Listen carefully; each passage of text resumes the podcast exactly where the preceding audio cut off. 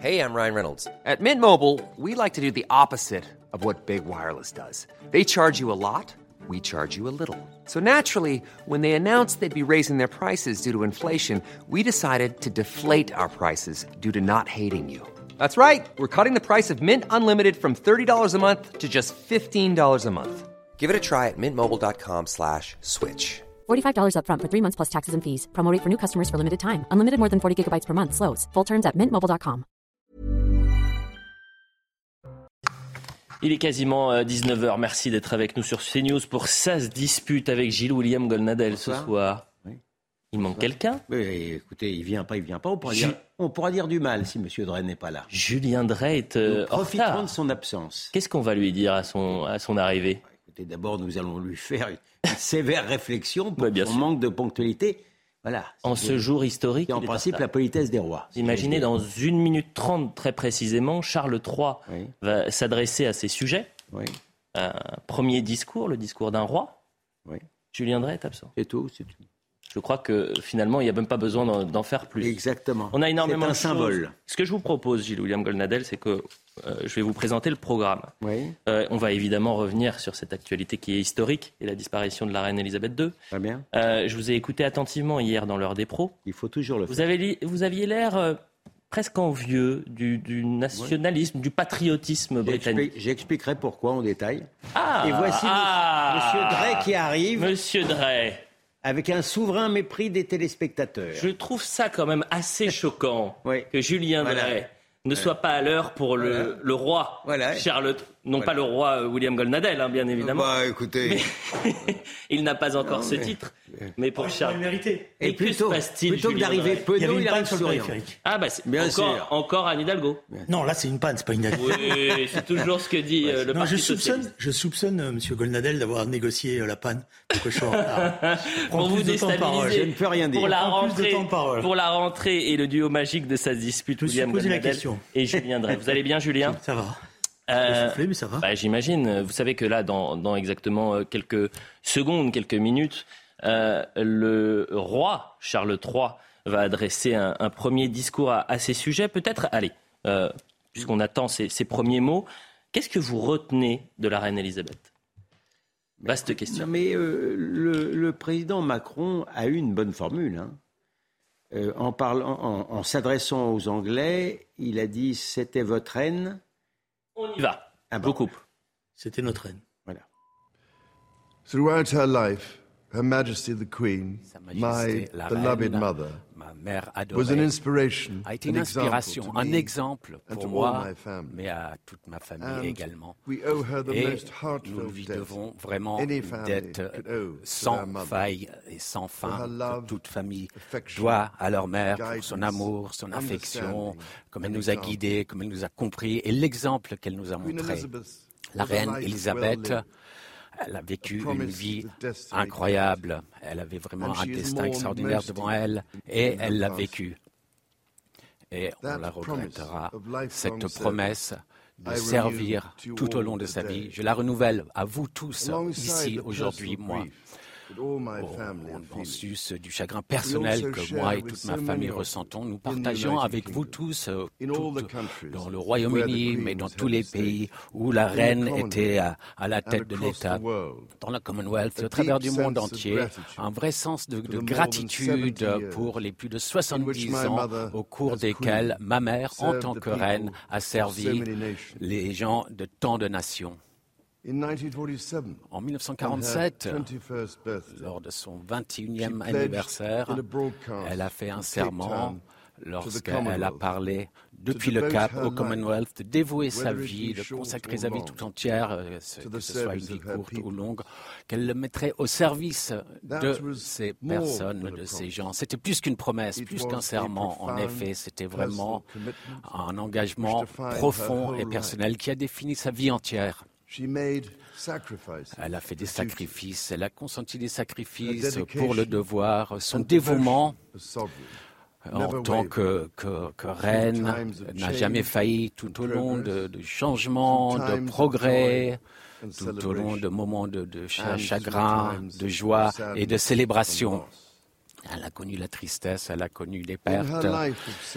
Elle s'est toujours restée dévouée tout au long de sa vie de service. On a vu son amour sans fin pour la tradition, mais elle a également voulu toujours voir le progrès avancer. Et c'est cela qui nous fait grands, nous The comme nation. affection, L'affection, l'admiration respect she et le inspired respect qu'elle a inspiré sont vraiment of her devenus la marque de son règne. And as every member of Et comme family euh, tous membres de ma famille, tous les membres de ma famille pourront témoigner, elle a combiné ces qualités avec une chaleur, un sens de l'humour et to vraiment une capacité toujours à voir le meilleur dans les personnes. Je my rends hommage à ma mère, à la mémoire de ma mère et je voudrais honorer sa vie, sa vie au service de la nation du Commonwealth. Je sais que sa, mort euh, euh, vous I donne tant de chagrin à tant d'entre vous et je partage ce sens de perte euh, avec vous tous. When the Queen came to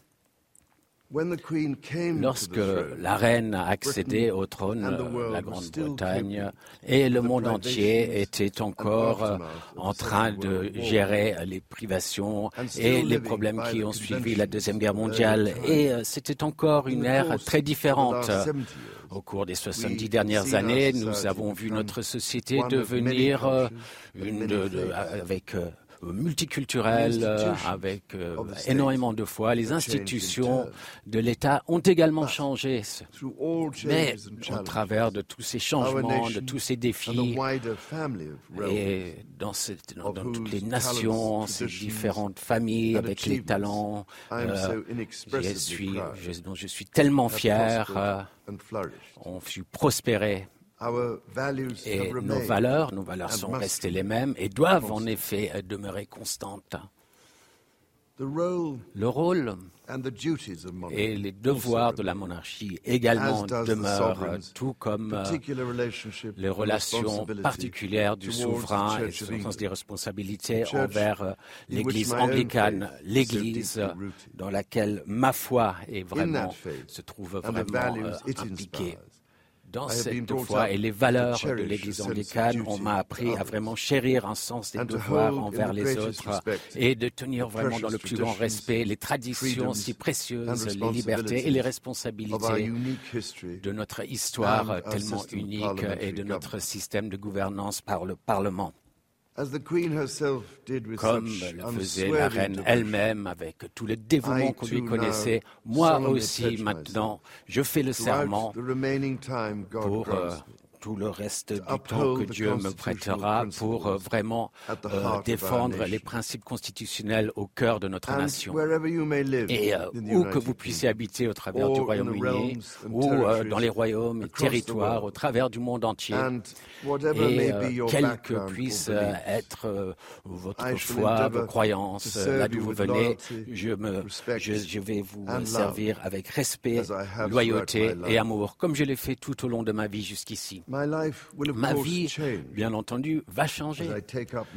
Alors que je prends ces nouvelles responsabilités, It will no longer be possible il for ne me sera plus jamais, ne sera plus possible pour moi de dévouer tant de mon temps et de mes énergies aux œuvres caritatives euh, et aux problèmes euh, que j'aime tant et euh, que je prends tellement à cœur. Mais je sais que ce travail tellement important va continuer dans les mains d'autres en qui on peut avoir toute confiance. C'est for my également un moment de changement, de mutation pour ma famille. euh, avec, euh, je Camilla. ne peux, avec tout l'amour, le dévouement de mon of her épouse adorée Camilla, en reconnaissance since our marriage de son 17 service pour le public depuis She notre mariage il y a my 17 queen ans. Elle devient ma reine consort. Je sais qu'elle va amener euh, dans ce nouveau rôle vraiment le dévouement envers euh, le devoir sur lequel je puis tant compter. William mon, héritier, William, William devient prend des titres écossais qui ont représenté tant pour He moi au cours de ma vie. as Duke of Il me succède en tant and que duc on de Cornouailles et il prend of sur ses épaules la responsabilité du duché de for Cornouailles dont euh, j'avais la responsabilité pour plus de 50 ans. Today, Aujourd'hui, I am proud je suis fier, je suis fier euh, de faire de lui le prince de. Galles. Et le, pays euh, dont le titre j'ai été, euh, j'ai vraiment eu le privilège d'avoir ce titre toutes ces années. duty. With Catherine Avec à ses côtés, notre, notre nouveau prince et notre nouvelle princesse de Galles vont, je n'en doute pas, je le sais, continuer à inspirer et à mener nos conversations nationales ground, vraiment pour euh, rassembler, rassembler. Et euh, que l'on puisse aider ceux qui I sont à la marge de la société. Je veux également exprimer mon amour pour Harry et Meghan alors qu'ils continuent à construire, bâtir euh, leur vie ailleurs. Dans une semaine, un peu plus d'une semaine, nous allons nous rassembler à nouveau en tant que nation, en tant que Commonwealth et bien sûr en tant que communauté mondiale afin de euh, mettre ma, afin de- d'enterrer ma mère euh, si aimée et dans, cette- dans notre chagrin. Il nous faut nous souvenir et puiser des forces euh, de son exemple, de ce qu'elle nous a montré. Au nom de toute ma famille, je ne puis qu'offrir les remerciements les plus sincères et vraiment du fond du cœur pour vos condoléances euh, et votre soutien. Cela signifie plus pour moi que je ne pourrai jamais exprimer. And to my darling Et pour euh, ma mère chérie, maman, alors que vous, vous, commencez votre dernier superbe voyage pour aller rejoindre mon feu, mon adoré papa, je veux simplement dire ceci. Merci. Merci. Merci pour votre amour et votre dévouement à notre famille et à la famille de nations que vous avez servi avec tant de diligence pendant toutes ces années. Que les vols des anges vous amènent à votre repos final. Pour le discours d'un roi, le premier discours de Charles III adressé à, à ses sujets, un, un message euh, d'amour, un message euh, aussi très touchant à, à sa mère qu'il remercie plusieurs fois, qui a vécu, je cite, une vie incroyable, cette promesse de, de servir, cette promesse qu'avait fait la reine Élisabeth lorsqu'elle avait pris les, les rênes du royaume à, à 26 ans. Cette promesse est donc renouvelée pour euh, Charles III à 73 ans, ce n'est pas anodin. Et, et, puis dans ce discours qui a duré euh, un peu moins d'une dizaine de minutes, euh, il y a quand même un élément essentiel. Ce sont les valeurs euh, qu'a pu transmettre, qu'ont pu transmettre la famille royale tout au long de, ces décennies et qu'il souhaite faire perdurer à l'heure, à l'ère de la dé déconstruction, Gilles William. Oui, non, mais je trouve que c'est un, discours de bonne tenue qui est à la fois le discours d'un fils éploré, même si c'est sobre dans l'expression, et le discours euh, d'un nouveau roi. Et les valeurs sont quand même les valeurs de la monarchie, les valeurs de la Grande-Bretagne, et même les valeurs de spirituelles, mmh. puisqu'il parle des anges, des anges du ciel. Il ne faut pas oublier qu'il est maintenant le chef de l'Église anglicane. Mmh. Euh, il, a, il, parle pour les Anglais, il parle pour l'ensemble du peuple britannique, y compris, du, y compris pour le Commonwealth. Non, je, trouve que, pour ma part, je trouve que ce n'est pas un discours tout à fait convenu et c'est un discours plus que convenable. Vous partagez ce constat, Julien Drey? Alors la formule est bonne, c'est un discours euh, plus que convenable. Mmh. Voilà, euh, il y a beaucoup d'émotions, il y a beaucoup de sincérité. Euh, voilà, je ne suis pas un adepte des rois et des reines, ou des reines et des rois, mais bon, il tient son rôle. Bon. 50 à 60 des, des, des, Anglais se disent euh, royalistes, mais on sait qu'il y a une partie de la population en, en Grande-Bretagne qui aujourd'hui euh, eh bien, se, se, mobilise contre euh, ces codes, contre ces traditions.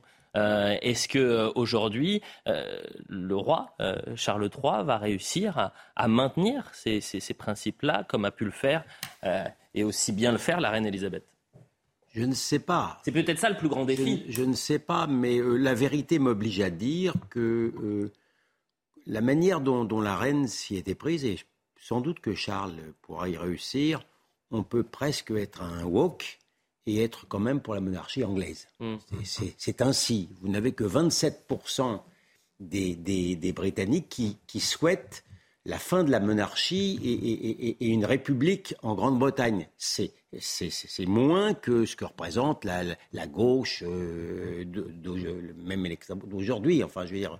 Donc, 27%, c'est très peu. Mais je, je disais hier, et, je le redis aujourd'hui, je suis jaloux des Anglais. Oui. C'est ça, c'est ce que j'ai senti hier dans Non, mais j'assume, j'assume, j'assume ma jalousie. Je suis jaloux de cette monarchie parlementaire-là parce que le, spectacle de la monarchie parlementaire française est, tellement affligeant. C'est la Ve République était taillée euh, pour le costume d'un général et euh, malheureusement ses successeurs n'avait pas la taille. Et, du coup, on en arrive à un système qui n'était certainement pas celui de De Gaulle, qui était qu'il n'a pas, il, ne réussit même pas d'avoir ce qui est l'essence même, une majorité, une majorité à la Chambre. Mais c'est aussi parce que le peuple anglais, enfin le peuple britannique, euh, c'est un peuple insulaire, c'est un peuple très patriotique qui a décidé à nouveau de revenir à la souveraineté. Et puis j'ajoute, et pour, pour terminer, que j'envie aussi la manière dont ils sont, dont, ils sont arrivés. Ils ont quitté la monarchie absolue pour la monarchie parlementaire. Ils ont fait l'économie de massacres qui, qui ont, qui, que, nous n'avons pas eu pendant la Révolution. Moi, je vous avoue que le 21 janvier, je ne dis, pas, je dis que j'y pense, mais n'est pas, n'est pas un jour agréable pour moi. Mmh. Le souvenir euh, d'une Vendée euh, génocidée alors qu'on ne reconnaît même pas le, le génocide vendéen, ça n'est pas agréable. Je ne passe pas par pertes et profits, le, sang le coulé par la, par la Révolution. Je ne suis pas comme Clémenceau, et Dieu sait si j'aime Clémenceau, je ne considère pas que la Révolution est un bloc. Voilà. Voilà pourquoi je suis jaloux du peuple britannique. Est-ce que vous êtes jaloux du peuple britannique, Julien Drey? Je vous avais fait remarquer quand on a la semaine dernière que je trouvais que euh, ce qui était ce qui s'était passé avec euh, l'arrivée de la première ministre était plutôt euh, quelque chose d'exemplaire par rapport à ce que nous on connaissait et que c'était la force de la monarchie parlementaire. mais c'est un système parlementaire. C'est-à-dire que le vrai pouvoir politique, il est au Parlement. Bien sûr. Voilà. Le problème, de, nous en France, c'est que nous avons une monarchie euh, républicaine. C'est-à-dire que le pouvoir politique, il est euh, au, président et il se dispute avec l'Assemblée nationale. Euh, bon, voilà. Donc c'est tout un système euh, architectural qui a tenu. Mais la vérité, on dit tous monarchie, c'est d'abord et avant tout un régime parlementaire. Hmm. C'est comme ça que ça fonctionne. La politique, elle s'élabore au Parlement. Certes, le Premier ministre va lire son discours avant, euh, on discute, voit la, reine une fois par semaine ou le, verra le roi, mais c'est quand même ça la question la plus importante. Ça veut dire que les régimes parlementaires, malgré tout, quand ils sont bien équilibrés, fonctionnent bien. Et sur le patriotisme alors après, je voudrais juste faire une remarque. Euh, c'est toujours facile de prendre dans l'histoire les parties qui nous intéressent et de les délaisser les autres. Mais l'histoire, c'est un bloc. C'est comme ça. Et on peut pas, on peut toujours dans son fauteuil après euh, dire ah ça ça me plaît bien, puis ça ça me plaît pas bien. Oui, mais c'est un jugement euh, euh, qui n'est pas un jugement d'historien, parce que l'histoire elle se découle, elle a ses, hauts, ses bas, ses, catastrophes, voilà. Mais la Révolution française, elle a cette portée universelle qu'on peut pas lui contester, et ça fait partie de cette histoire. Voilà. Quant aux Anglais, ils ont quand même eu des périodes très agitées. Je vous rappelle, cher William, ils ont aussi coupé des têtes oui, c'est Charles, Charles, Ier. Charles, Charles, Ier. Ils ont eu que Charles III n'est pas superstitieux. Ils, ont, eu des, ils ont eu des guerres civiles euh, pour le moins, pas eu les massacres. Lorsqu'on a coupé la tête de Charles Ier, il n'y a pas eu les mêmes massacres que dans les prisons euh, euh, où, où, on massacrait les innocents. Enfin, on va pas faire le décompte. ils ont eu des massacres. L'histoire anglaise. C'est pas, une, c'est pas une royauté apaisée. voilà, je vous rappelle la manière dont, y compris les rois, ont éliminé un certain nombre de reines qui leur plaisaient pas, ont changé la religion parce que la religion leur permettait pas. Donc c'est pas une histoire apaisée. Donc on peut pas dire euh, eux ils sont très calmes, très posérés, et puis nous on est un peuple et euh, très euh, évocateur. Voilà. Alors après sur les valeurs. On a une reine qui était qui, nous a marqué pour, pour toutes nos générations parce que moi j'ai commencé avec la reine sur les timbres postes. Oui. Puisque j'étais petit garçon, je faisais collection des, timbres et la reine, c'était les timbres postes, qui avaient de la valeur dans les échanges entre collectionneurs de timbres. Puis elle, a, elle a, traversé l'histoire, c'est en ce sens-là que c'est un monument. Mm. Et c'est en ce sens-là qu'elle a, euh, après, elle a joué un rôle politique par la longueur de, de, de l'exercice de son pouvoir. En enjambant de siècles. En enjambant, en recevant, etc. C'est aussi ça qui a fait sa force. Bien sûr. Euh, ce que je vous propose, puisque euh, Charles III en, en, a parlé dans, dans, ce discours, il est revenu sur peut-être le, le, premier temps fort de, de, la vie de la reine Elisabeth II. Elle a 21 ans et elle s'adresse pour la première fois au peuple britannique en disant que ma vie soit courte ou longue, je vous promets de vous servir jusqu'à jusqu'à mon dernier souffle. On a retrouvé cette séquence. Regardez. I declare before you all that my whole life, whether it be long or short, shall be devoted to your service and to the service of our great imperial family to which we all belong. On est donc en 1947, 2022 euh, aujourd'hui. Elle a respecté cette promesse-là. William.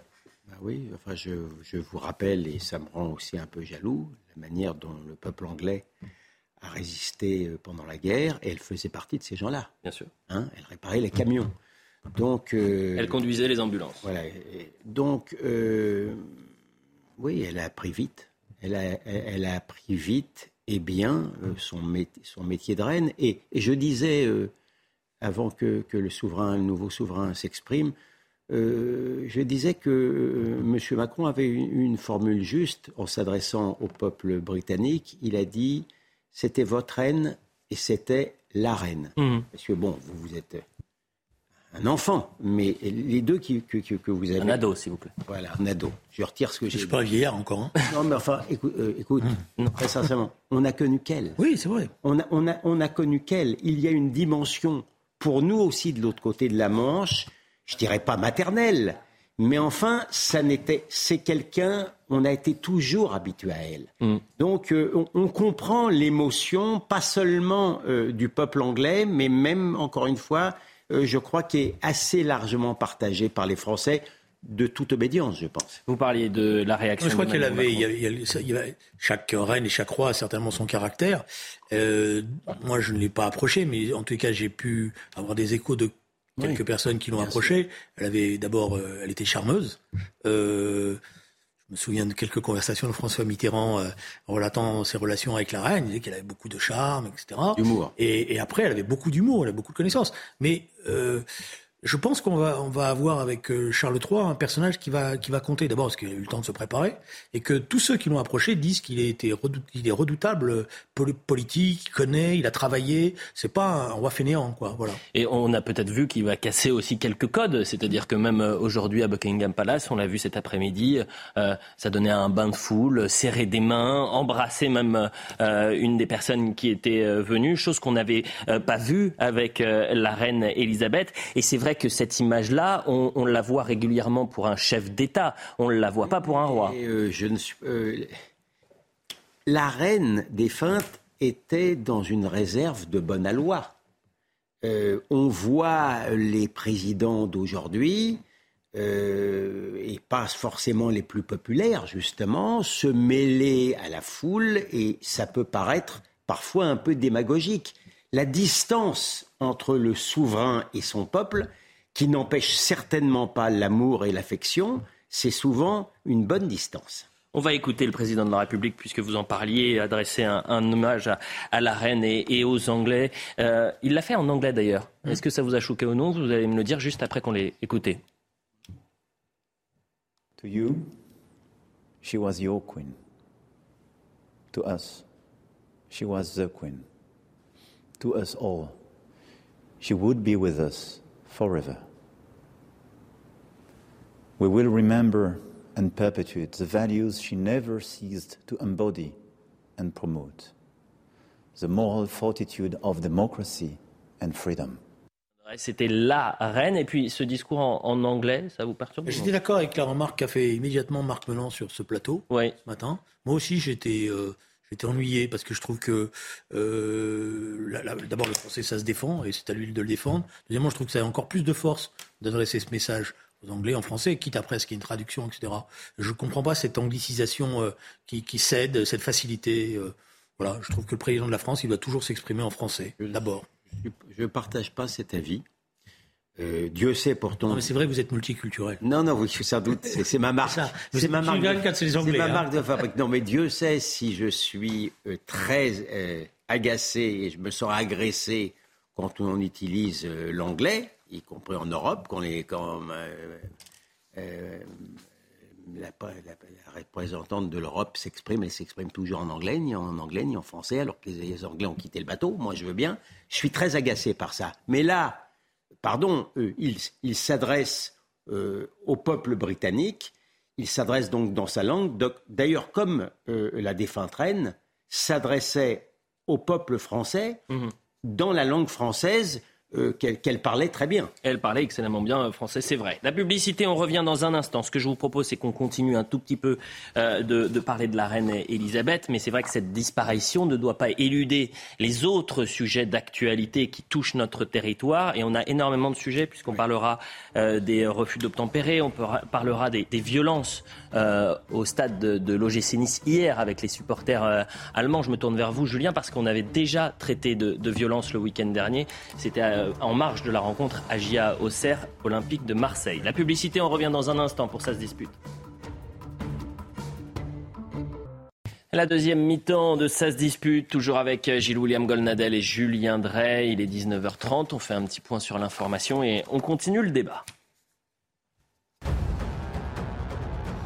Au lendemain de la mort de la reine, Charles III s'est exprimé il y a quelques minutes. Le nouveau roi a fait sa première allocution de monarque. Il a notamment promis de servir le peuple britannique tout au long de sa vie, comme sa mère avant lui.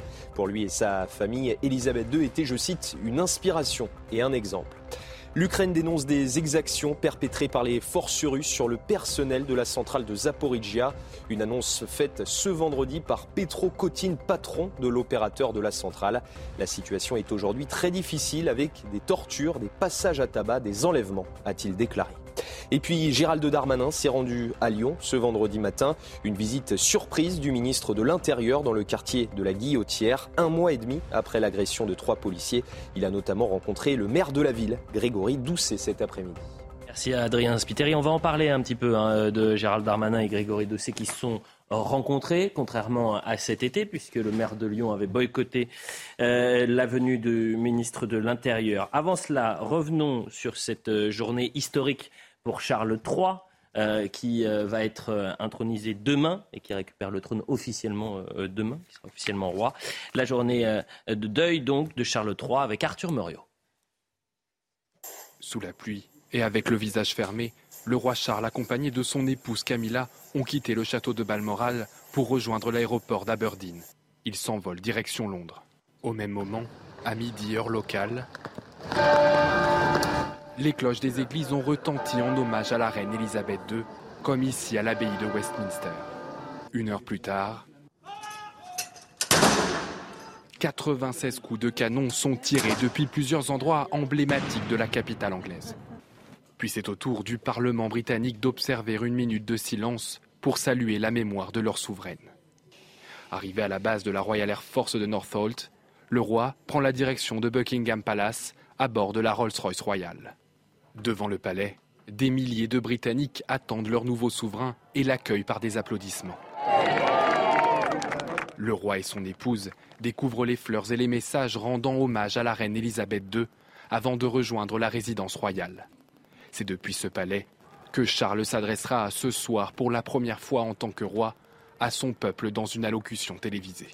Julien Drey. Euh, ce qui est intéressant, c'est que depuis 24 heures, on l'a dit, le temps médiatique, même la sidération a touché vraiment euh, l'ensemble de la planète. Mais en revanche, la, la monarchie perdure, ne s'arrête pas. Et c'est sa force. Ouais. Elle a été construite pour ça.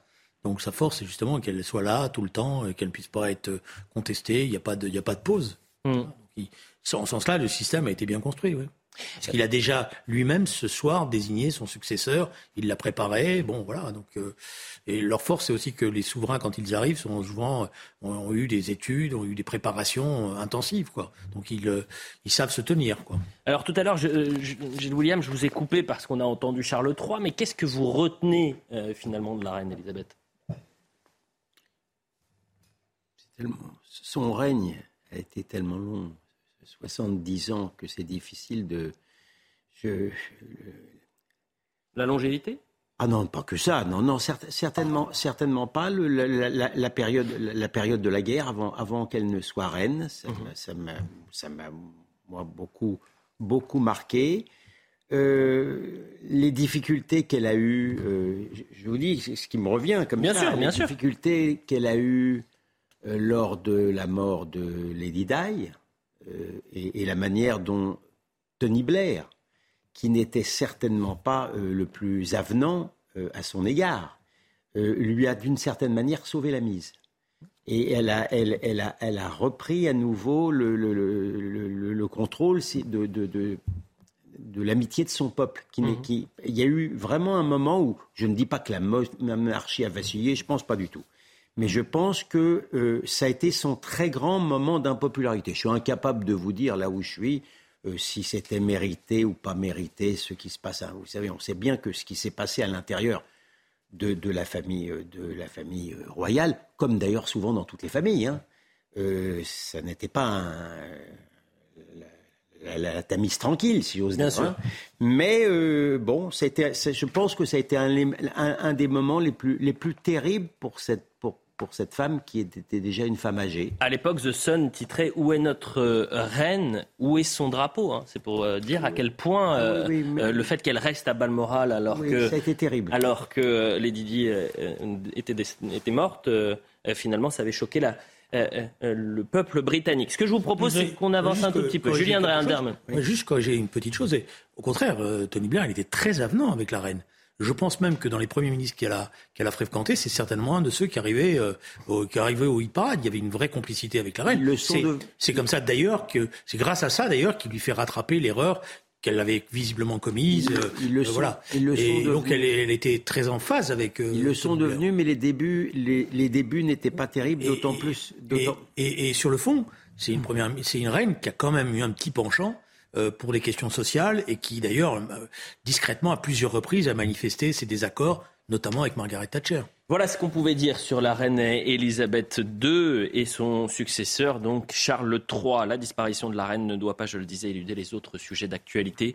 Ce qu'il s'est passé à Nice hier, en marge du match de l'Europa League entre l'OGC Nice et Cologne, qui est un club anglais, est gravissime. Les affrontements ont fait 32 blessés euh, dont un qui a vu son pronostic vital euh, engagé. On va tout revoir avec euh, Arthur Muriot et force est de constater que l'histoire se répète. La difficulté qu'ont les autorités françaises à couvrir, à sécuriser un événement sportif ou culturel commence à inquiéter. Je rappelle qu'on est à, à deux ans seulement des Jeux Olympiques.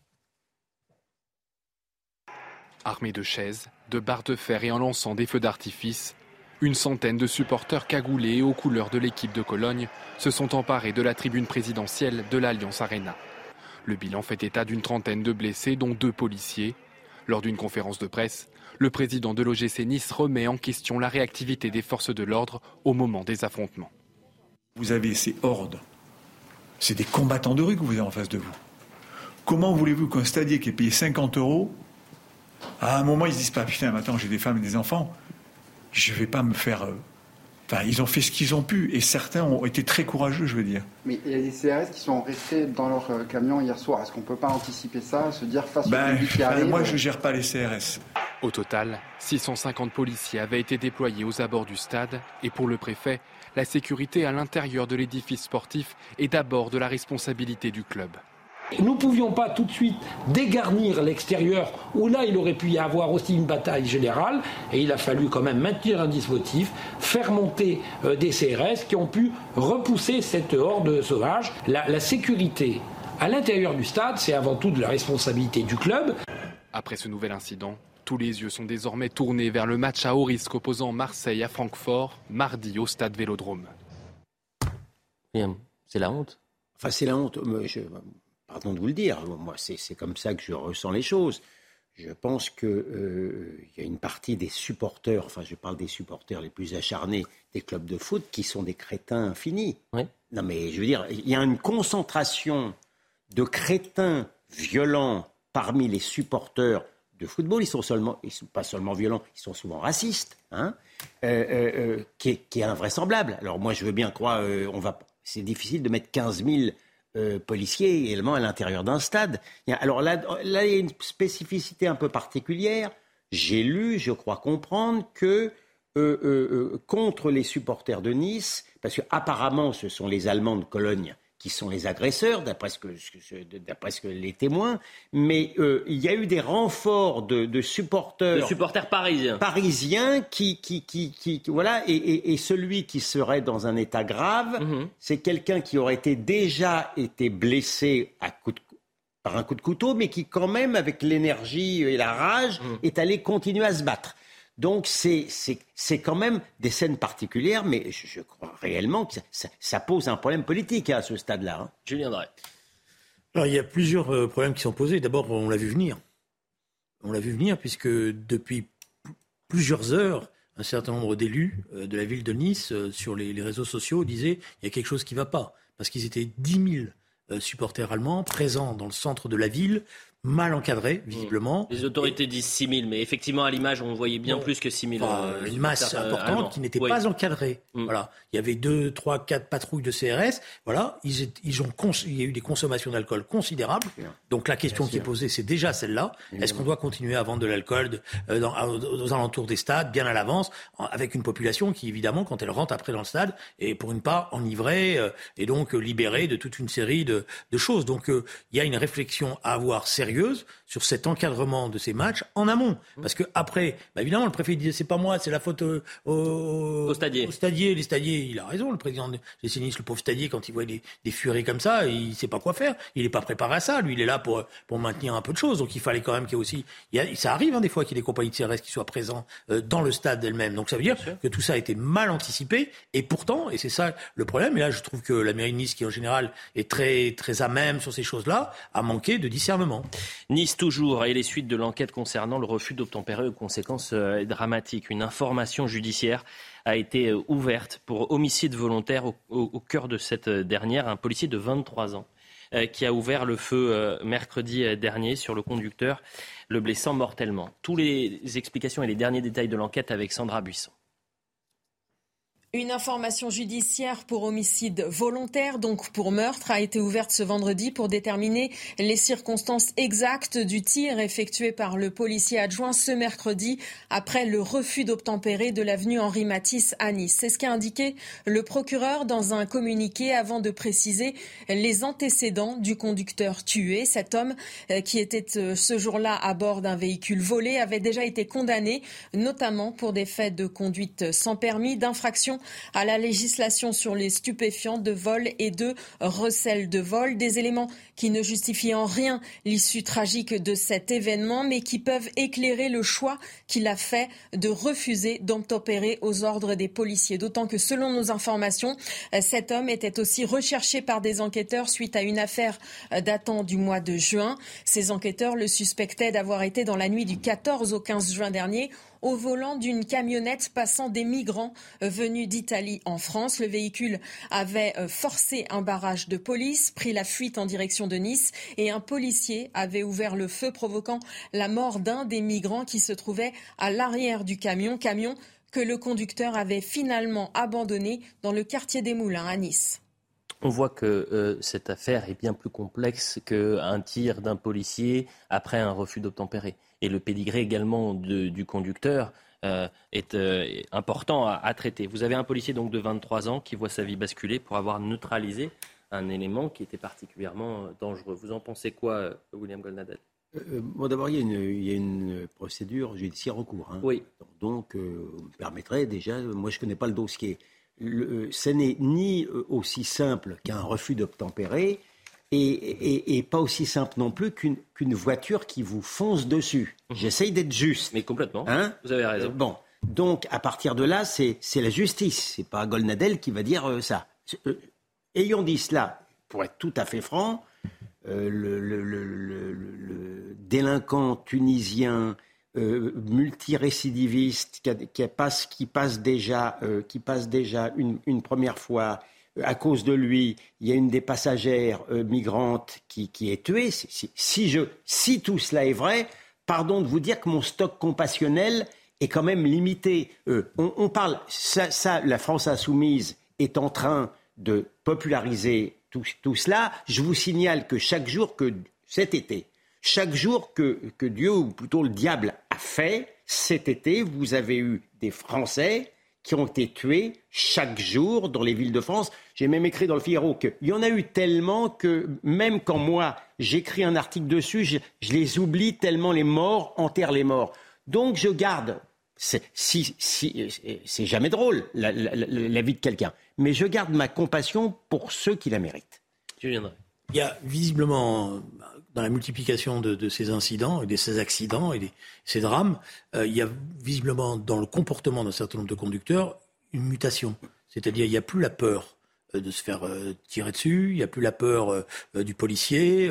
et bon, et d'ailleurs après, quand on regarde les, stéréo, les, les, casiers de tous ces gens-là, on voit bien qu'il y a un durcissement dans les, de comportements délinquants de gens qui sont déjà en situation euh, délinquante. Ça veut dire que du point de vue de l'institution policière du ministère de l'Intérieur, il y a quand même une réflexion à avoir sur comment on opère maintenant par rapport à cette situation qui est nouvelle, parce qu'il y avait des milliers de refus de tempérer, mais là on a des refus de tempérer qui sont violents, qui vont à l'affrontement et qui cherchent euh, et qui, et qui font peu de cas de la vie des policiers qui sont en phase 2. Mmh. Voilà. Et donc peu de cas, y compris du fait que s'ils sont rattrapés, c'est aussi leur vie qui va basculer, parce qu'après avoir mis euh, en cause, euh, avoir blessé ou tué un policier, il va quand même pas faire un séjour dans une prison trois étoiles. Mmh. Bon, voilà. Donc il y a quelque chose qu'il faut modifier. J'ai pas la réponse à, cette question-là. Euh, voilà. Et, et, et c'est problématique parce que quand vous avez un jeune policier de 23 ans qui a dû être formé quelques mois, mais pas plus que ça, qui se retrouve avec un type qui visiblement euh, oui, euh, qui a un casier lourd et qui lui euh, sait ce que ça veut dire foncer, voilà, c'est clair qu'il n'est pas et forcément. n'a rien à perdre. Voilà, il sait pas forcément dans, dans,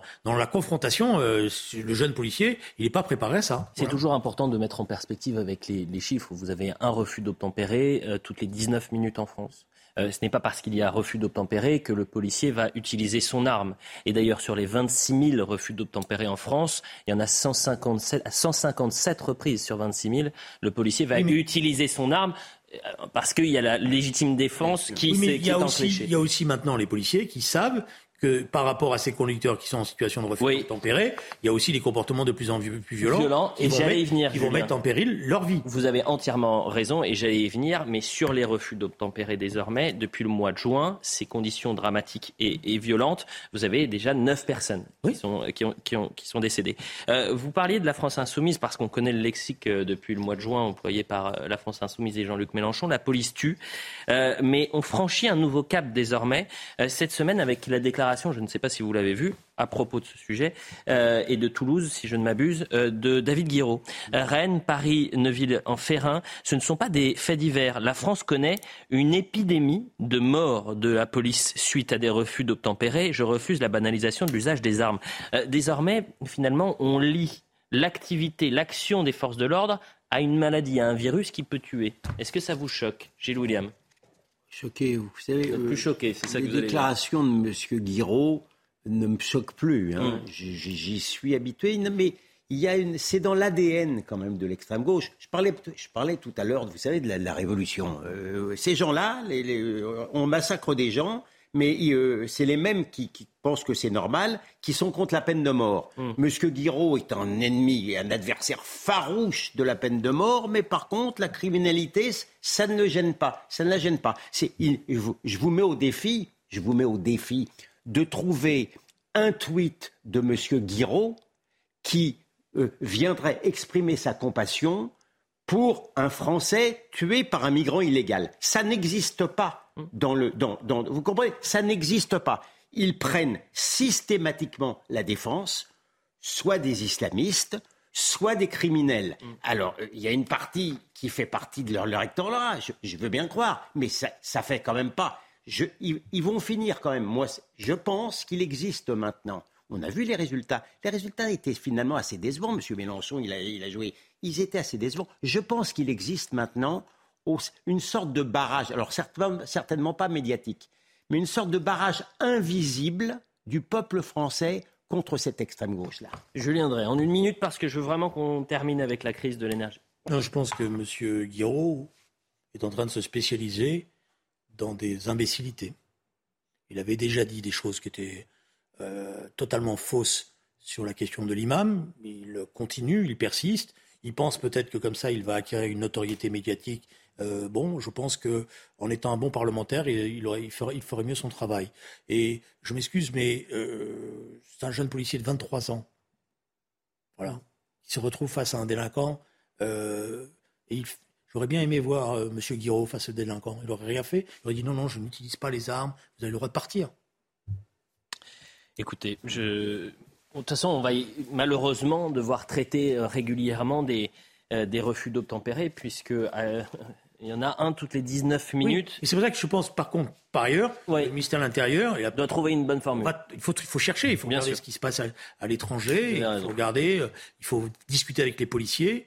Euh, c'est clair que la, répétition de tout ça euh, est, problématique et donc elle l'interroge. Deux minutes. Il nous reste deux toutes petites minutes et je veux qu'on parle de Fabien Roussel et de la crise de l'énergie. Les prix de l'énergie, vous le savez, explosent et Fabien Roussel en appelle à la résistance républicaine euh, et invite les maires, les présidents de collectivités, mais aussi les entreprises non soumises aux tarifs réglementés à ne plus payer les factures d'électricité si la facture grimpe. Voilà donc un ancien candidat à la présidentielle qui met euh, qui veut rentrer dans un, dans un bras de fer avec l'exécutif. Il dit également c'est aussi un appel à la défense de nos services publics locaux euh, contre des intérêts privés, car in fine, ce sont les mêmes qui trinquent. Ce qui est en jeu, c'est la fermeture de nos piscines, de nos théâtres, le chauffage de nos écoles et de nos EHPAD. On verra bien si ces groupes privés osent euh, couper l'électricité.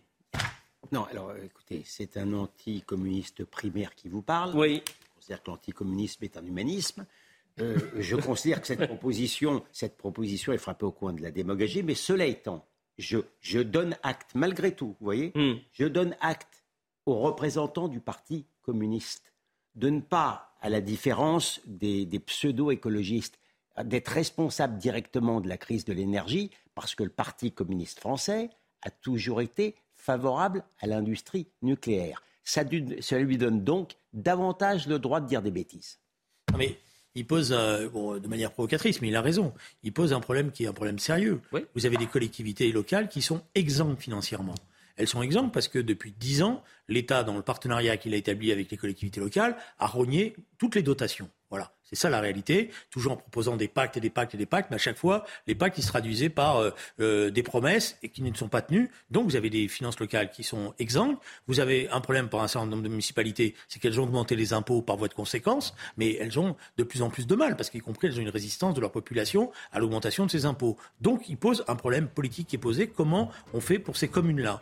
Et c'est vrai que vous avez des communes qui ont fermé les yeux, qui n'ont pas voulu affronter ce problème-là et qui commencent à renier sur les services publics. Et ça va être toujours les mêmes, qui vont être privés de piscine, qui, être, euh, qui auront des, repas froids à la cantine parce qu'on n'aura pas. Bon, donc euh, la question est posée à l'État. Et elle est d'autant plus posée que derrière, il y a un vrai débat. Mmh. Nous sommes pour l'instant le seul pays qui se refuse à taxer les surprofits faits par les compagnies euh, euh, euh, aujourd'hui grâce à cette spéculation. Donc voilà. Donc d'un côté les Français ils payent et de l'autre les autres ils accumulent des super profits. Il y a quand même un problème. Oui, mais là c'est de la désobéissance quand même. Oui, d'accord, mais vous savez comment c'est de la désobéissance pour appeler l'État à, je veux dire, à réagir. Pour lancer la fête de l'UMA. Ah, peut-être pour lancer la fête de l'UMA, tant mieux. Vous y allez ce week-end ou pas Elle se déroule en Essonne, elle va être bien reçue. mais mais j'insiste, quand même, il y a, aujourd'hui un exécutif qui ne veut pas aborder cette question. Et il est quand même choquant quand vous voyez les, les, bénéfices faits par Total et qui euh, nous donne 500 millions et ferme les yeux sur le reste. Ah, c'est super profiteur. Ouais. Bah c'est super. Rendez l'argent. Bah voilà, c'est ça qu'il faut leur dire. D'accord, mais pourquoi ils le rendraient pas? Pourquoi on va nous couper.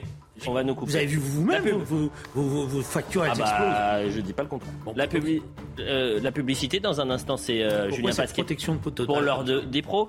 Hum. On en reparlera, tiens, demain dans Ça se dispute. Euh, Gilles William Golnadel à la semaine prochaine et nous on se retrouve. Ça n'excuse pas le retard de Monsieur Drey. Ah non, mais le je, l'ai là encore. Je l'ai là. je l'ai là. 21h. Impardonnable. J'ai assumé mes responsabilités en donnant simplement ce qui s'était passé.